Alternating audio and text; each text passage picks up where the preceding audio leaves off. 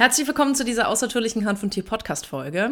Und äh, ja, ich habe großartige Neuigkeiten mitgebracht, denn ich habe mir einen Fernsehbeitrag zum Thema CBD angeschaut. Und dieser Fernsehbeitrag wurde vom WDR, vom Format Echt, hochgeladen, ist schon zwei Monate alt. Und ich bin darüber gestolpert, weil der liebe Uwe vom Frankenwald Hanf, der hatte diesen Beitrag auf seiner Facebook-Seite gepostet. Und ich habe mir den gestern angeguckt und jetzt gerade vorhin hatte ich irgendwie so den Impuls dazu, eine Instagram-Story zu machen. Und wie das manchmal so ist, dachte ich mir dann, weißt du was, eigentlich könntest du das Ganze auch mal aufzeichnen und dich entsprechend ausführlich dazu äußern. Viel Spaß mit dem Intro und dann geht's auch sofort los.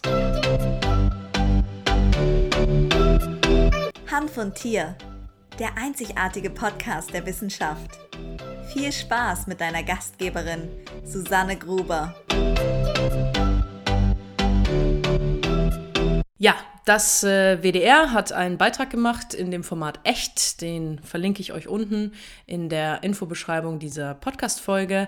Und dieser Beitrag heißt CBD, kann der irgendwas? Und das ist natürlich ein provokativer Titel und man muss auch dazu sagen, dass in den meisten Fällen solche Beiträge nicht wirklich CBD wohlwollend sind. Und ich werde dir in dieser Podcast-Folge erzählen, was der Tenor dieser, dieses entsprechenden Beitrags ist, wie ich dazu stehe, warum ich solche Beiträge generell auch mit aller Berechtigung durchaus kritisch sehe und äh, ja, was ich mir wünschen würde für CBD und für den Hanf im Allgemeinen. Dieser Beitrag richtet sich natürlich in erster Linie darüber, dass die Reporterin sich damit beschäftigt, mit dem freiverkäuflichen CBD-Markt und auch ganz klar eine Unterscheidung hervorbringt, und zwar CBD als Nahrungsergänzungsmittel freiverkäuflich, CBD als Arzneimittel nicht freiverkäuflich, nicht einfach so erhältlich. An sich muss ich sagen, finde ich das natürlich einen guten Beitrag, weil das ist eine extreme Unterscheidung. CBD als Arzneimittel darf nur von einem Arzt verschrieben werden. Das kann man nicht einfach irgendwo auf der Straße bekommen oder in irgendeinem lässigen CBD-Shop, der hip und cool irgendwo in allen Städten momentan so aus dem Boden sprießt. Und es hat auch seine Berechtigung. Und wir haben natürlich im Vergleich dazu eine junge Branche im CBD-Bereich, im Hanfbereich, bei der es natürlich auch für viele Unternehmen einfach ganz klar darum geht, Geld zu verdienen. Und beim Thema Geld verdienen muss man dazu sagen, gibt es natürlich auch immer wieder Produkte, die durchaus fraglich sind. Ich habe dazu schon mehrfach auch verschiedene Podcast-Folgen gemacht. Ich habe eine Podcast-Folge dazu gemacht, in der ich euch erklärt habe, was oder woran ihr ein gutes CBD-Öl erkennen könnt, ob CBD aus der Apotheke besser ist als CBD aus einem Hanffachgeschäft. Und wenn du das noch nicht angehört hast, kann ich dir auf jeden Fall empfehlen, nimm dir die Zeit, informier dich. In diesem Beitrag ist es natürlich so, dass da auch verschiedene Hanfunternehmer vorgestellt werden und entsprechende Branchengrößen, wie auch immer man das jetzt nennen will, zum Teil auch dargestellt werden. Und der Tenor, der ganz klar dabei rauskommt, ist, dass CBD-Firmen einen rechtlich schwierigen Rahmen haben. Das sagt die dort zitierte Verbraucherschützerin ganz gut. Und äh, die stellt das Ganze so dar, dass sie halt sagt, naja, also die stellt das quasi negativ dar und sagt, naja, das ist ja Lebensmittelrecht, CBD hat ja keine Zulassung als ne Lebensmittel. Äh, man müsste das per Novel Food Verfahren über die Europäische Union entsprechend beantragen. Ist ein langwieriges Verfahren, ist ein sehr teures Verfahren, kann sich natürlich jetzt ein kleines äh, CBD-Brand nicht leisten, irgendwie ein paar hunderttausend Euro für so ein Verfahren auszugeben. Um dann sagen zu können, wir haben ein sogenanntes neuartiges Lebensmittel, das ist sicher, das haben wir über diesen Verfahrensweg nachgewiesen. Also, was machen viele CBD-Hersteller? Ich nenne es mal mit meinen Worten aus der Not heraus. Aus der Not heraus gehen viele CBD-Hersteller aktuell hin und entweder bringen sie Kosmetika auf den Markt, das kann man ganz normal machen. Das sind dann zum Beispiel CBD-Mundsprays. Da steht dann drauf zur Mundhygiene. Ähm, das Ganze sprüht man sich in den Mund und dann lässt man das dann einen Moment drin und dann steht aber auf dem Fläschchen auch ganz klar drauf, dass man das nicht schlucken darf. Und die Alternative dazu, die viele wählen, einfach aufgrund dieser rechtlichen Situation, wenn sie es nicht als Nahrungsergänzungsmittel auf den Markt bringen wollen, ist das Ganze als sogenanntes Aromaöl zu deklarieren. Und ein Aromaöl ist natürlich nicht für den menschlichen oder auch tierischen Verzehr geeignet. Das heißt, auf diesen Verpackungen und auf diesen Fläschchen steht dann natürlich ganz klar drauf, nicht für den Verzehr geeignet. Das heißt, in der Theorie, wie der Hersteller das vermarktet, geht es darum, dass man sagt, als Hersteller, nimm dir mal so ein kleines Verdampfschälchen und äh, da tröpfelst du ein bisschen CBD drauf und dann hast du nett irgendwie CBD-Aroma in der Luft. Ehrlicherweise müssen wir natürlich ganz klar sagen, das ist natürlich Bullshit, ist eine reine Vermarktung, aber der Hersteller ist natürlich in dieser Art und Weise gut raus, weil wenn der Hersteller das ganz klar deklariert hat und du als Kunde gehst hin, nimmst dieses CBD-Öl ein, was ja nicht für den Verzehr geeignet ist, lass irgendwas sein, da ist as, keine Ahnung, ist, ist quasi mit Schwermetallen irgendwie in Berührung gekommen oder das ist kein richtig gutes Produkt und irgendein Mist ist in diesem Öl und du hast ein gesundheitliche, gesundheitliches Problem damit. Nach der Einnahme, dann sagt der Hersteller, äh, Susanne, Wer lesen kann, ist klar im Vorteil. Wir haben ja extra draufgeschrieben, das ist nicht für den Verzehr geeignet und ist somit rechtlich natürlich schön fein aus dem Rahmen raus. Zum Thema Vermarktung von freiverkäuflichen CBD-Produkten komme ich am Ende. Ich komme am Ende nochmal ausführlich dazu. In diesem entsprechenden WDR-Beitrag war es dann natürlich so, dass auch diese Verbraucherschützerin ganz klar und bitte hier ganz wichtig zu Recht gesagt hat, Lebensmittel haben keine Heilwirkung.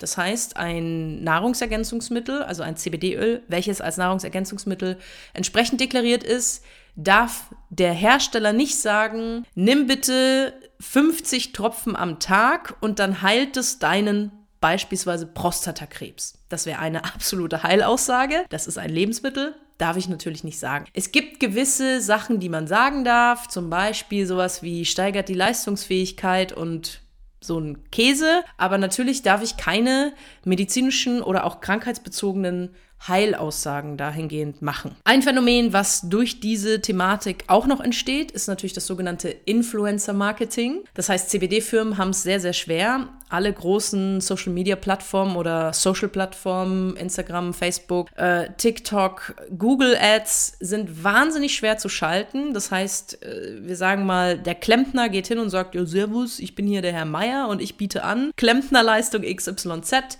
zahlt seinen Beitrag oder zahlt eine Agentur, die machen ihm eine, die machen ihm eine Werbung fertig, wird ausgespielt, kann man alles ganz perfekt spezifisch heutzutage machen. Das funktioniert für CBD-Hanfunternehmen leider nicht oder nur sehr, sehr, sehr, sehr, sehr, sehr, sehr kompliziert und schwierig, ähm, weil diese Plattformen einfach sagen, Moment, ja, CBD ist ja nicht irgendwie eigenständig deklariert und das ist ja irgendwie was mit Marihuana und Hanf und Cannabis und deswegen ist das ein äußerst schwieriges Thema.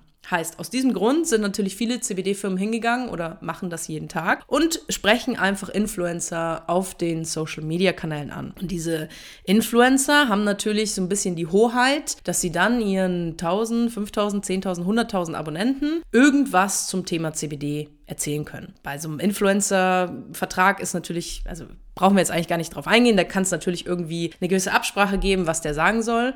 Am Ende des Tages ist es rechtlich so, dass wenn dieser Influencer für die Firma XYZ das CBD-Öl als, weiß ich nicht, hat meine Rückenschmerzen geheilt, vertreibt und das aber so formuliert, als wäre das ein Erfahrungsbericht, den er einfach mit seinen 50.000 Followern auf Instagram oder sonst wo teilt, dann ist es natürlich für eine Behörde insofern die Nachweispflicht, dass man jetzt hingehen müsste und sagen müsste, dieser Influencer hat gelogen, ja, oder hat mutwillig das gesagt, obwohl das gar nicht stimmt. Das ist gar nicht sein Erfahrungsbericht, das ist gar nicht ihr Erfahrungsbericht und nur dann könnte man irgendjemand belangen. Die Firma ist natürlich total raus, weil die sagt, ja, Moment, wir haben dem da das Produkt geschickt und das sollte ja irgendwie nur ein bisschen fancy und er sollte es halt in die Kamera halten und gut ist. Natürlich brauchen wir gar nicht darüber sprechen, dass bei so einem Marketingkanal und wenn Laien etwas zu einem Thema sagen, und die Frage natürlich auch Influencer-Marketing und Produkte, die da zum Teil beworben werden, sehe ich durchaus äußerst kritisch.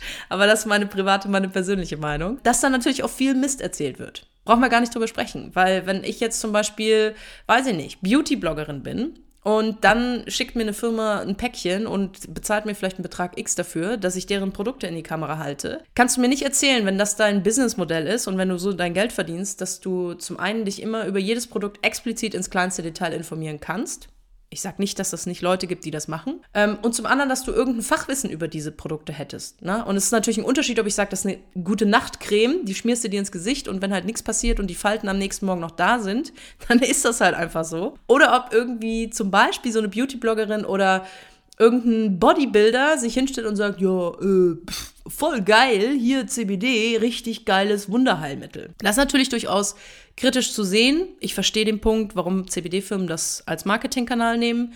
Ähm, ich verstehe natürlich aber auch, warum Kritiker das eben kritisch sehen und sagen, hm, finden wir nicht gut. Und das birgt eben auch eine gewisse Gefahr, dass dort eine sehr einseitige Darstellung von einem Thema wie beispielsweise CBD stattfindet. Was ich an sich an diesem Beitrag generell mal gut fand, ist, dass natürlich schon auch eine entsprechende Expertin, die führende so wurde es zumindest in dem Beitrag äh, dargestellt, die führende CBD-Expertin im Bereich CBD als Arzneimittel. Das ist die Frau Dr. Professor Dr. Kirsten Müller-Wahl.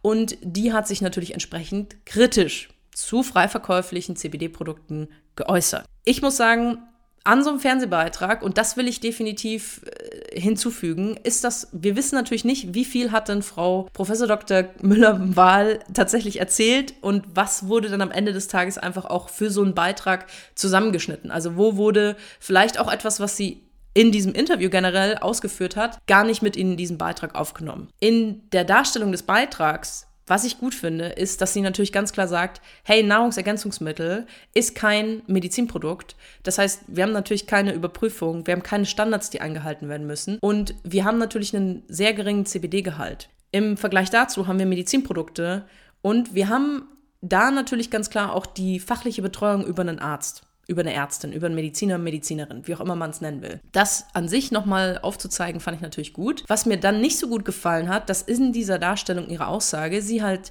das so ein bisschen verkauft hat, als wenn wir ja überhaupt gar keine Erkenntnisse zu CBD als Arzneimittel haben. Und vielleicht ist das ein bisschen überspitzt formuliert, aber so habe ich das zumindest persönlich aufgefasst. Das bedeutet, das, was sie dort gesagt hat, ist, ja, es gibt halt ein paar Studien, die sehr eindeutig sind zum Thema Davé-Syndrom. Das ist eine Form von Epilepsie.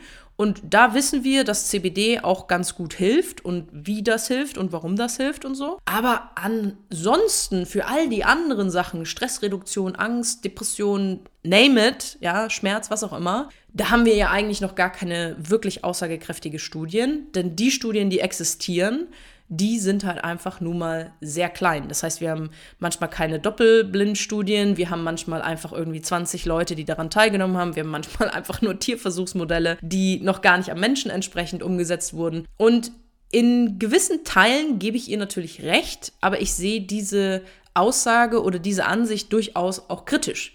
Denn das ist was, was zum Teil von konservativen Meinungen in Bezug auf Cannabis als Medizin immer und immer wieder genutzt wird. Wir haben keine Studien, wir haben nicht das, wir wissen ja gar nicht, wie der Hand funktioniert. Im Umkehrschluss werden diese Studien aber auch nicht gefördert, werden nicht unabhängige Studien in Auftrag gegeben ähm, und wird das Thema Cannabis als Medizin immer noch so als so ein Randding. Da können wir halt nicht irgendwie ausreichend Geld mit verdienen. Es gibt scheinbar nicht ausreichende Lobby im Vergleich zu vielleicht der regulären Pharmalobby, die Interesse daran hat, dass man da richtig mal einen reinknallt und mal richtig tolle Studien auf den Weg bringt. Und so dreht man sich irgendwie seit ein paar Jahren ich meine, Cannabis als Medizin in Deutschland gibt es seit 2017. So dreht man sich vielleicht seit 2017 oder davor so ein bisschen im Kreis und Politisch wird auch immer wieder gesagt, ja, wir müssen natürlich mal irgendwie auch Studien in Auftrag geben, aber wir wissen ja auch noch gar nicht, ähm, ob das jetzt irgendwie so, ne, wo fängt man denn da an? Okay. Eine Sache, die ich äh, ganz klar oder bei der ich ganz klar Frau Professor Dr. Äh, Müller-Wahls Meinung teile, ist das Thema Dosierung von CBD. So, im freiverkäuflichen Bereich, der Hersteller darf natürlich nichts dazu sagen, weil ist ja kein Medizinprodukt. Das heißt, da steht irgendwie ein paar Spaßtropfen am Tag drauf als Verzehrempfehlung und nicht als Dosisempfehlung. Das dürfen die nicht machen. Und das ist ja auch richtig, weil es ist ja kein Medizinprodukt. In der Realität müssen wir aber natürlich ganz klar sagen, dass CBD im freiverkäuflichen Bereich zum Teil nicht funktioniert, weil die Menschen und auch vielleicht Menschen für ihre Tiere, die das anwenden, keine Ahnung von der Dosierung haben, ähm, weil tatsächliche Patienten keinen Zugang zu CBD als Arzneimittel bekommen, weil die Ärzte einfach vielleicht auch gar nicht da so Bock drauf haben und weil es einfacher ist, irgendwelche Opioide zu verschreiben kann man halt irgendwie die 100er Packung auf den Schreibtisch ziehen oder weil sie nicht gut informiert sind und so weiter und so fort. Also es gibt da ja genug Probleme, warum tatsächliche Medizinprodukte äh, tatsächliche Medizinpatienten auch nicht wirklich immer den Zugang dazu haben. Also greifen natürlich Menschen auf diesen freiverkäuflichen Markt zurück. Und da müssen wir natürlich ganz klar sagen, oder da bin ich ja die Erste, die sagt, Leute, bitte achtet auf die Qualität, hört euch an, wo erkennt ihr ein gutes CBD-Öl, merkt euch, der freiverkäufliche Markt ist nicht reguliert, bla bla bla. All diese Sachen, die ich immer und immer wieder hier im Podcast auch erzähle. Und ähm, da ist natürlich ein Problem, weil wenn dir einer erzählt, dass du einen Tropfen CBD von einem fünfprozentigen Öl nimmst, sagen wir mal, du wiegst 75 Kilo, äh, da passiert nicht viel. Also äh, was soll denn da passieren? ich bin schon auch immer so, dass ich sage, der Hanf schwingt auch irgendwo in gewissen energetischen Leveln und spricht einfach irgendwas im Körper mit an. Und natürlich, berechtigt, wie auch Frau Dr. Äh, Müller-Wahl gesagt hat, ist äh, natürlich ein gewisser Placebo-Effekt, sicherlich bei frei verkäuflichen CBD-Produkten auch für, für einige Menschen sicherlich mit ein Teil, warum sie einen Erfolg damit haben. Aber das ist ja nicht die Lösung. Also wir können ja nicht sagen, ja gut, freiverkäufliche CBD-Produkte machen ja eh keinen Sinn, weil pff, die kannst du ja auch gar nicht dosieren oder die Leute dürfen nichts über die Dosis wissen. Aber im Medizinischen sind wir einfach auch noch so langsam hintenher mit dem ganzen Thema Cannabis als Medizin, dass einfach ein Großteil der Menschen, die aufgrund ihrer Diagnose und ihres äh, Krankheitsverlaufes meiner Meinung nach mehr als Zugang zu Cannabis als Medizin haben sollten, haben diesen Zugang nicht, weil wir ein veraltetes System haben. Und da kommen wir tatsächlich auch schon zu meinem abschließenden Punkt. Ich habe jetzt viel erzählt. Ich mag diese Beiträge an sich nicht. Ich kann verstehen, warum sie hervorgebracht werden, warum sie in Auftrag gegeben werden. Und ich sehe zu 10% sich auch Nutzen darin, dass man Verbraucher aufklärt und dass man einfach eine gewisse Sensibilität schafft. Für mich schaffen aber all diese Beiträge im Fernsehen, im ähm, im Radio oder sonst wo, schaffen es nie, wirklich einfach einen neutralen, einen transparenten, eine transparente Darstellung. Es ist immer, und vielleicht bin ich da einfach ein bisschen sensibel, weil ich den Hanf wahnsinnig schätze und liebe, aber ich habe immer das Gefühl, es ist so, ja, möglicherweise, aber sind wir mal auf der sicheren Seite und sagen wir uns einfach mal, dass das ja alles Humbug ist und dass da eigentlich nur ganz viel Mist passiert. So, und ja, Mist passiert in der CBD-Branche. Wir sind in einem kapitalistischen System, wo es darum geht, Geld zu verdienen. Also natürlich gibt es auch Firmen, die damit Mist machen und die Verbraucher, ich unterstelle es ihnen zum Teil, vorweislich täuschen. Und das ist nicht in Ordnung. Und da ist natürlich Aufklärung auch ganz wichtig. Mein persönliches Problem mit Beiträgen wie diesem ist einfach auch, dass diese Darstellung, die wir gesellschaftlich hier haben, folgende ist. Das heißt, wir haben seit, ja, sagen wir mal, plus minus 100 Jahren, haben wir die moderne Medizin, wie wir sie heute kennen.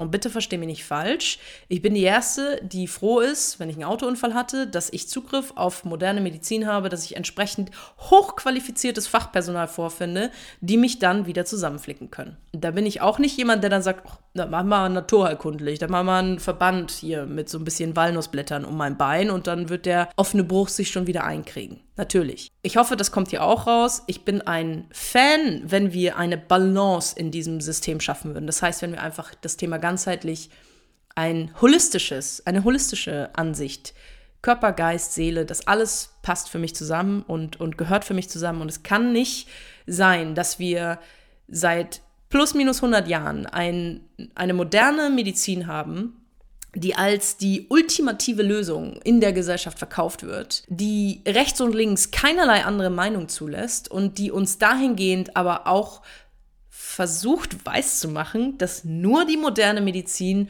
nur von einem Mediziner, nur von einem Arzt kann ich tatsächlich auch eine Heilung, eine Heilbehandlung erfahren. Wenn wir uns in der Realität das medizinische System anschauen, so gut es ist, so berechtigt es ist, dass wir das alles haben, ist es aber auch ganz groß oder in ganz großen Teilen ein System, welches so aufgebaut ist, dass man eine Symptomtherapie entsprechend vornimmt. Bestes Beispiel von einer Freundin der Hund ist inkontinent. Der Hund bekommt jetzt Inkontinenztabletten. Okay, gut, ist nicht verwunderlich, kastrierte Hündin, ganz normaler Prozess, kann man so machen. Nach einem halben Jahr Blutkontrolle stellt man fest, ach, die Leber ist jetzt auch ein bisschen in Mitleidenschaft gezogen, ist halt ne ist eine Nebenwirkung von den entsprechenden Inkontinenztabletten. Was macht die Tiermedizin? Die moderne Tiermedizin geht hin und sagt, ja, der Hund braucht jetzt Lebertabletten. Und das kann man natürlich so machen. Die Frage für mich ist natürlich einfach nur, gibt es vielleicht Möglichkeiten, wie wir solche Sachen anders lösen können? Um den Körper wieder ins Gleichgewicht zu bringen. Gibt es Möglichkeiten, naturheilkundliche Möglichkeiten? Und ich spreche hier nicht von möglicherweise Dingen, die wirklich sehr befremdlich für viele Menschen sein könnten. ich, ich lasse es einfach mal so stehen. Ich will da, da nichts von irgendwas irgendwie in, in Schmutz ziehen oder auch mich gar nicht dazu äußern. Aber es gibt sicherlich äh, Alternativbehandlungsmethoden oder alternative Behandlungsmethoden, bei denen Menschen an ihre Grenzen kommen, daran zu glauben, dass das funktionieren soll. Und das ist alles in Ordnung. Aber ich spreche, wenn ich jetzt von einer ganzheitlichen Medizin spreche, in diesem Podcast überwiegend dann von Naturheilkunde. Und Naturheilkunde existiert ja seit Zehntausenden von Jahren und ist ja letzten Endes die Basis, auf der unsere heutige moderne Pharmakologie aufgebaut ist. Nur irgendwann sind wir halt schlauer geworden und haben halt Dinge extrahiert oder können sie jetzt synthetisch herstellen. Und wir sind der Meinung, dass das das Ultimative jetzt ist. Ich bin nicht der Meinung, dass es das Ultimative ist. Wie gesagt, ich bin froh, dass es gewisse Dinge gibt. Ich bin aber auch der Meinung, dass eben diese, diese totalitäre Ansicht zum Thema Medizin und überhaupt gar keinen Platz, um rechts und links Meinungen zuzulassen und rechts und links auch Leuten zu erlauben, eigenverantwortlich zu entscheiden, was sie möchten und was sie nicht möchten. Und das sehe ich äußerst kritisch. Und da spielt für mich auch der Hanf mit rein. Für mich persönlich ist der Hanf in einem gewissen Rahmen eine Heilpflanze, die in dieser Welt natürlich entstanden ist, wie auch immer, an was auch immer du glaubst, die sich zumindest irgendwie entwickelt hat und die in ganz, ganz vielen Punkten in medizinischer Hinsicht im Körper bei Mensch und Tier ansetzen kann. Für mich ist der Hanf persönlich auch nie die ultimative Heillösung, sondern der Hanf ist eigentlich nur ein Tool, ein Hilfsmittel, was ich mir für einen Zeitraum X hinzuholen kann, weil ich persönlich der Meinung bin, dass wenn wir theoretisch in einer perfekten und idealen Welt leben würden, dass wir auch solche Sachen gar nicht brauchen, weil wir einfach gesund leben könnten. Aber wir leben natürlich in einer Gesellschaft, die auf Leistungsdruck ausgebaut ist, die ähm, entsprechende Dinge von uns fordert. Wir sind manchmal in Lebenssituationen gefangen und sind vielleicht auch mit, ich sage jetzt mal das Wort Traumata aus unserer Vergangenheit äh, entsprechend belastet die man vielleicht nicht immer so leicht lösen kann. Und das ist ein ganz, ganz dünner Anschnitt. Ich will hier gar nicht tief in das Thema gehen. Das muss, letzten Endes muss jeder für sich selber entscheiden, wie er zum Thema Gesundheit und auch zum Thema ganzheitlich steht. Für mich ist es einfach schwierig, solche Beiträge zu sehen und dann auch zu sehen, wie dieser Bedarf existiert. Das heißt, in der Realität, meine Erfahrung ist ja, dass ich seit fünf Jahren jeden Tag mit Menschen spreche, die durch den Hanf XYZ erlebt haben, die zum Teil schmerzfrei geworden sind. Ich erinnere mich daran, dass ich mal einen Kunden hatte auf einer Messe. Das ist tatsächlich schon Jahre her. Das ist ein schönes Beispiel. Ähm, und dieser, dieser Mann hat bei mir CBD-Öl gekauft und wir haben uns lange darüber unterhalten und ich habe einfach versucht, ihn ganz neutral aufzuklären, habe gesagt, probieren Sie es aus. Ich verspreche Ihnen da nichts. Ähm, was zum, zur Folge hatte, dass er sich ein paar Monate später bei mir gemeldet hat und gesagt hat, also ich habe Ihr Öl nicht vertragen, aber ich habe mir ein anderes Öl gekauft, das habe ich vertragen. Und was er dann geschildert hat, war einfach wunderschön. Und das würde, selbst wenn es nur ein Placebo-Effekt ist, möchte ich einfach, dass Menschen den Zugang zu dieser Möglichkeit haben. Das heißt, dieser Mann ist nachts, glaube ich, 19 Mal auf Toilette gegangen, auf, aufgrund seiner Krankheitsgeschichte. Und er hat gemeint, ich kann Ihnen gar nicht sagen, wie schön es ist, dass ich nachts jetzt nur noch viermal die Nacht aufwache und auf Toilette gehe und das für mich wie Durchschlafen ist, einfach nur, weil ich so ein paar Hanftropfen ab und zu mal abends nehme. Der war in medizinischer Betreuung, der war auch nach wie vor, ähm, ich würde sagen, das war ein sehr kritischer und auch ein sehr reflektierter Mensch, der nicht einfach blindlings sich auf das Thema CBD eingelassen hat und sich die Wunderheilung von irgendwas ähm, ähm, erwartet hat. Sein Ansatz war, dass er gesagt hat, ich möchte gerne das ausprobieren und vielleicht hilft es mir, dass die Medikamente, die ich bekomme, dass ich die reduzieren kann oder dass eben einzelne Auswirkungen meiner Krankheit zum Teil eine Besserung erfahren. Und ich würde mir einfach wünschen, dass wir als Gesellschaft an den Punkt kommen, dass wir auch zum Beispiel, wenn wir jetzt über die Cannabis-Legalisierung ähm, entsprechend in Deutschland sprechen, dass wir das Thema Eigenverantwortung sehr hoch setzen. Ich finde es unmöglich, dass der Staat wahrscheinlich in extremster Form darin eingreifen wird, erwachsenen Menschen vorzuschreiben, dass sie ein Gramm Eigenbedarf, ich, ich sage jetzt mal völlig überspitzt, ein Gramm Eigenbedarf mit sich rumschleppen dürfen, dass sie vielleicht ein oder drei Pflanzen zu Hause anbauen dürfen. Und ich denke mir einfach, es ist eine wundervolle Kulturpflanze, neben diesem kapitalistischen System, in dem wir leben, muss auch die Möglichkeit sein, dass wenn Menschen in diesem System einen gewissen Ausstieg für sich wählen wollen, dass sie das machen können. Das heißt, für mich muss es möglich sein, dass ich entweder im bestehenden System Zugang zu diesen Dingen habe, also zum Beispiel Cannabis als Medizin, und dass ich da nicht jahrelang mit meinem Arzt und mit meiner Krankenkasse rumstreiten muss, oder im Umkehrschluss, dass man einfach als Staat mir als erwachsenen Menschen zugesteht, dass ich vor mir 20 Cannabispflanzen in meinem Garten anbaue, mir selber davon Hanföl herstelle und was ich damit mache, ist gefälligst meine eigene Entscheidung. Natürlich in Bezug auf Krankheiten und so weiter und so fort, höre ich jetzt schon die ersten Kritiker, die sagen, äh, aber das ist ja auch alles nicht so einfach. Das ist auch alles nicht so einfach, ist auch ein wahnsinnig umfangreiches Thema. Es ist nur meine persönliche Meinung, dass ich mir wünschen würde, dass der Hanf möglichst unkontrolliert freigegeben wird kontrolliert im Sinne, dass wir Themen wie Jugendschutz ernst nehmen müssen. Ähm, aber äh, auch dieses Thema mit Jugendschutz, ich habe hier schon mehrfach darüber gesprochen. Es kann nicht sein, dass ich, ich kann jetzt in den Supermarkt gehen, 100 Flaschen Wodka kaufen, kein Menschen interessiert es. Wenn ich 100 Flaschen nicht in einem Supermarkt bekomme, weil die sagen, ja, Moment mal, Susanne, äh, haushaltsübliche Mengen, dann gehe ich halt in 10 Supermärkte, aber kein Menschen interessiert, wie viel Wodka ich zu Hause habe oder jegliches andere alkoholische Getränk, wie viel Zigaretten ich kaufe.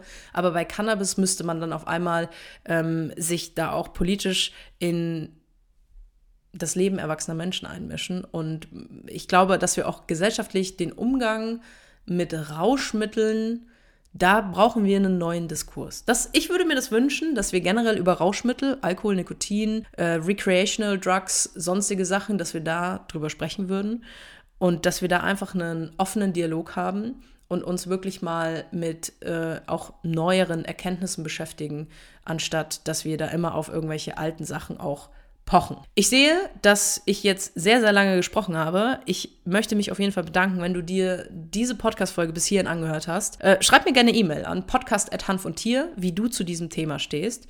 Wenn du den Hanf und Tier Podcast bei Apple Podcast hörst, dann würde ich mich freuen, wenn du den dort abonnierst und wenn du eine ehrliche Bewertung da lässt.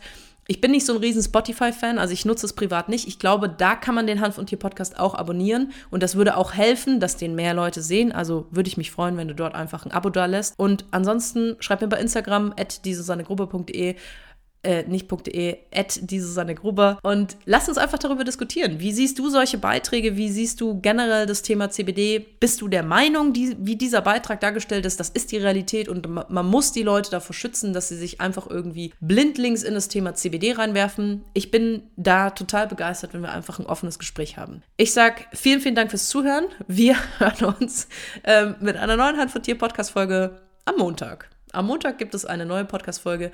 Ähm, ich bin gerade motiviert, deswegen äh, habe ich Lust, äh, da einfach ein bisschen mehr zu machen. Und es hat gerade wunderbar reingepasst. Ich höre jetzt auf zu reden. Ich sage vielen, vielen Dank fürs Zuhören. Wir hören uns mit der nächsten Hand von Tier Podcast-Folge ganz bald. Und ja, mir bleibt zu sagen, ciao, servus.